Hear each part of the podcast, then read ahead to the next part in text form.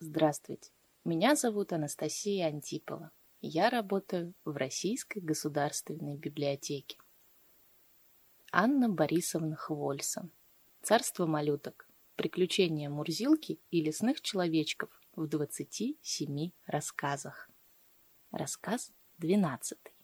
Как малютки-эльфы увидали цирк, и какое они в этом цирке устроили представление.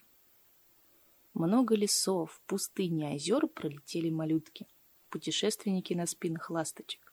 Много раз на пути их восходило и заходило солнце, загоралось и потухала луна. Раз, когда ласточки на ночь выбрали себе для отдыха рощу недалеко от какого-то небольшого местечка, наши малютки решили отправиться туда посмотреть, что в нем достопримечательного. Предварительно они, однако, условились, что к утру вернутся снова к своим спутникам-ласточкам. Первым побывал в местечке Чумилка-ведун и вскоре прибежал к товарищам с приятной вестью. «Идите за мной, идите!» — кричал он.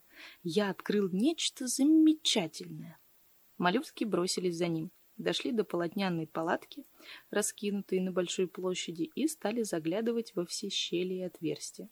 Более храбрые взобрались по веревкам на крышу палатки, надеясь, что оттуда лучше видно, что творится внутри.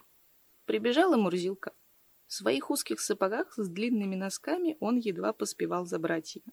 Весь запыхавшись, Мурзилка спросил. — Что там такое, господа, что такое? — Цирк! Настоящий цирк! — закричал ему в ответ заглядывавший в щели доктор Мась-Перемась. — Цирк? Неужели цирк? Громко воскликнул Мурзилка. «Пустите меня скорее, я очень люблю цирковые представления». Хотя в щели далеко не все было видно, малютки не отходили от палатки и внимательно следили за всеми упражнениями в цирке, хлопая время от времени в свои маленькие ладошки. «Господа!» — предложил вдруг подбоченись шиворот на выворот. «Не дать ли нам в этом цирке особое представление? Мы так давно не веселились».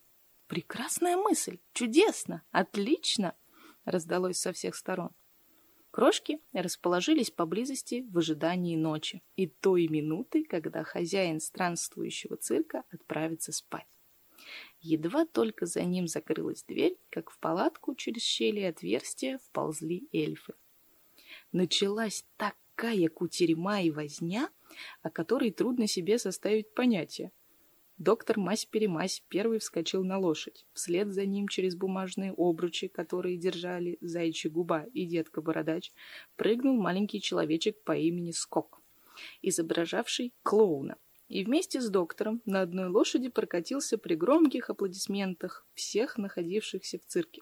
Десять акробатов ходили по натянутому канату, причем шесты падали частенько на головы сидевшей публики, состоявшей из маленьких же человечков.